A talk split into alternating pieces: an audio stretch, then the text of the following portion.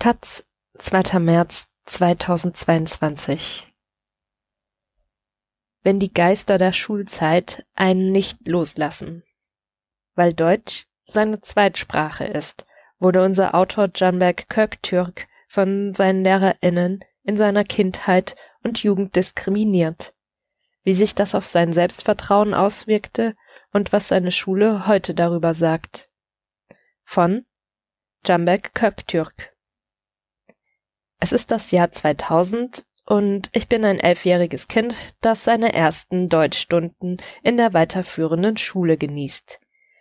Die Hausaufgabe für die heutige Stunde, die Ballade von Fontane, Herr von Ribbeck auf Ribbeck im Havelland, auswendig lernen. Unser Deutschlehrer entscheidet per Zufall, wer vortragen soll. Der Zufall wählt mich. Ich laufe selbstbewusst zur Tafel und lege los. Herr von Ribbeck auf Ribbeck im Havelland ein Birnbaum in seinem Garten stand. Applaus von meinen KlassenkameradInnen. Ich bin stolz auf meine Leistung. Mein Lehrer hält kurz inne, mustert mich und sagt, du kannst wirklich akzentfrei Deutsch. Man hört es kaum raus, dass du Türke bist. Während ich vorne, angewurzelt wie ein Birnbaum stehen bleibe, fährt mein Lehrer fort, Viele Menschen, die später Deutsch lernen oder mehrsprachig aufwachsen, haben einen sogenannten Akzent. Die restliche Schulstunde vergeht damit, dass mein Lehrer einen ausschweifenden Vortrag darüber hält, durch welche Merkmale man Nicht-HerkunftssprachlerInnen erkennt. So jedenfalls erinnere ich mich an den Vorfall. Bei anderen LehrerInnen ist es noch schlimmer. Ihnen reicht es nicht, meine sprachliche Leistung zu betonen, sie verurteilen sie. Regelmäßig wird sie als Erklärung noch so kleiner grammatikalischer oder sonstiger Fehler herangezogen. Aus all dem zog ich folgenden Schluss. Es ist enorm wichtig, dass man niemals erkennt, dass Deutsch nicht meine Herkunftssprache ist. Meine Eltern, die in den 1970ern als Kinder von GastarbeiterInnenfamilien in das Ruhrgebiet kamen, brachten meiner Schwester und mir bis zum Kindergarten erst Türkisch bei. Meine Mutter benutzt heute noch ein türkisches Sprichwort, das bedeutet sinngemäß Sprache verbindet Menschen.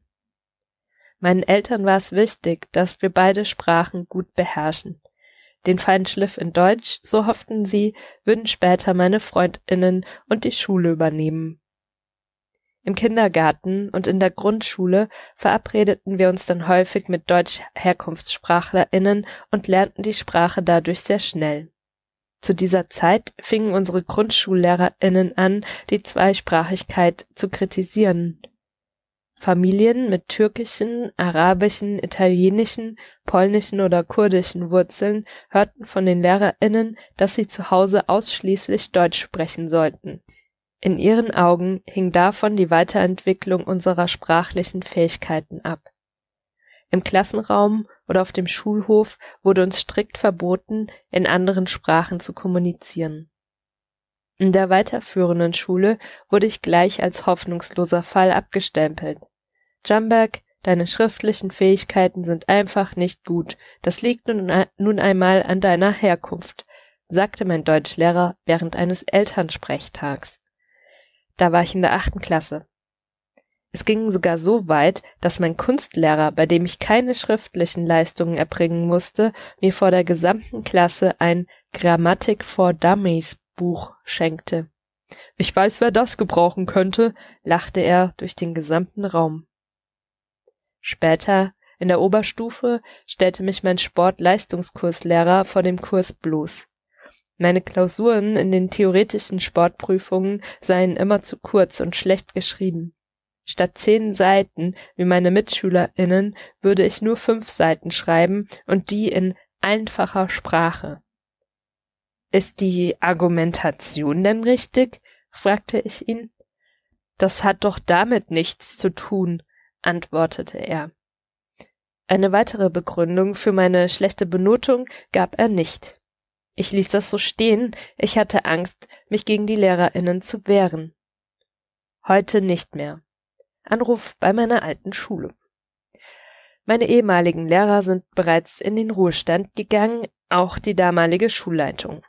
Die aktuelle Schulleiterin ist bereit, mit mir zu reden, unter der Bedingung, namentlich nicht genannt zu werden.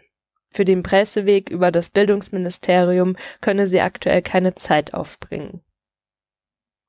Zur Diskriminierung von SchülerInnen, deren Herkunftssprache nicht Deutsch ist, sagt sie, ich kann Ihnen nicht versichern, dass diese Art der Diskriminierung nicht weiterhin stattfindet, aber wir tun unser Bestes und es hat sich in den letzten Jahren viel in der Förderung getan.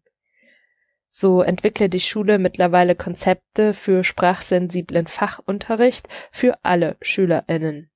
Die Sensibilisierung im Kollegium übernimmt laut der Schulleitung eine interne Lehrkraft. Doch reicht das? Katharina Lemski hat da ihre Zweifel. Die Lehrkraft für Deutsch als Zweitsprache, DATS, einer Sekundarschule in Schleswig-Holstein, bemerkt heute noch ein diskriminierendes Verhalten bei ihren KollegInnen. Insgesamt werden die SchülerInnen von manchen Lehrkräften erstmal nicht als Individuum wahrgenommen. Die eigenen rassistischen Vorurteile gegenüber Gruppen würden ihre KollegInnen auf die Kinder projizieren. Teilweise sprechen sie mit SchülerInnen sehr langsam und laut, obwohl diese auf Herkunftssprachniveau antworteten, so Lemski. Welch gravierende Folgen rassistische Vorurteile bei Lehrkräften haben, belegen Studien. So erhalten Grundschulkinder mit Migrationsgeschichte trotz gleicher Noten seltener eine Empfehlung für das Gymnasium als Kinder ohne Migrationsgeschichte. Dazu kommt, was bei Betroffenen hängen bleibt. Das Gefühl, nicht gut genug zu sein, bezeugt durch die Autorität der Lehrkräfte. Auf mich jedenfalls hatte das immense Auswirkungen. Ich begann im Laufe der Schulzeit selbst felsenfest daran zu glauben, dass ich wirklich schlecht in Deutsch bin. Ich dachte, ich könnte nicht gut schreiben und wählte meine Worte enorm sorgfältig aus, damit niemand meine Fehler bemerkte. Das mache ich zwölf Jahre später immer noch, auch bei diesem Text. Im Laufe meines Studiums und meiner Arbeit habe ich etliche Texte geschrieben. Meine Unsicherheit über meine sprachlichen Fähigkeiten sorgt dafür, dass ich jeden Satz, jede Deklination oder Konjugation, jedes Satzzeichen mehrmals prüfe. Dabei ist es egal, ob es sich um einen Chatverlauf, einen Artikel, einen Tweet, oder eine wissenschaftliche Arbeit handelt. Wenn ich doch einen Fehler entdecke, fühle ich mich mehr als miserabel. Und ich bin damit nicht allein in meinem Berufsfeld. Jessica Mancuso ist Texterin, Autorin und Redakteurin. Ich habe erst mit acht Jahren angefangen, Deutsch zu lernen. Es gab Begriffe, die ich in diversen Fächern nicht kannte, wodurch ich auch die Aufgaben nicht verstanden habe erinnert sich die heute 36-Jährige. Auf ihre Nachfrage bekam sie selten Verständnis für ihre Unwissenheit.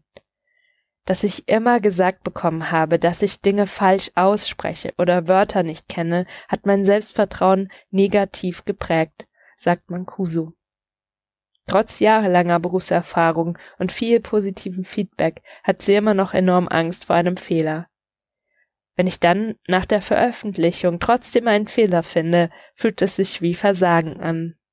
Ob ich irgendwann das volle Selbstbewusstsein über meine sprachlichen sowie schriftlichen Fähigkeiten bekomme?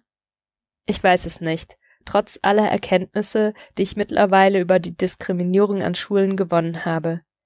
Ich kann nur hoffen, dass Kinder und Jugendliche, die heute Deutsch als Zweitsprache in der Schule lernen, nicht die gleichen Erfahrungen machen wie ich. Verschiedene Studien zeigen, dass der Gebrauch der Landessprache die Überzeugung fördert, als Mitbürgerin akzeptiert zu werden. Außerdem nimmt man sich stärker als Mitglied der Mehrheitsgesellschaft des Landes wahr. Die Identifikation mit dem Land wirkt sich dann positiv auf dem Bildungsweg, Erfolge auf dem Arbeitsmarkt sowie die Häufigkeit der Sprachverwendung aus.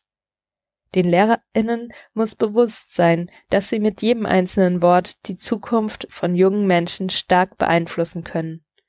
Denn Sprache ist Macht.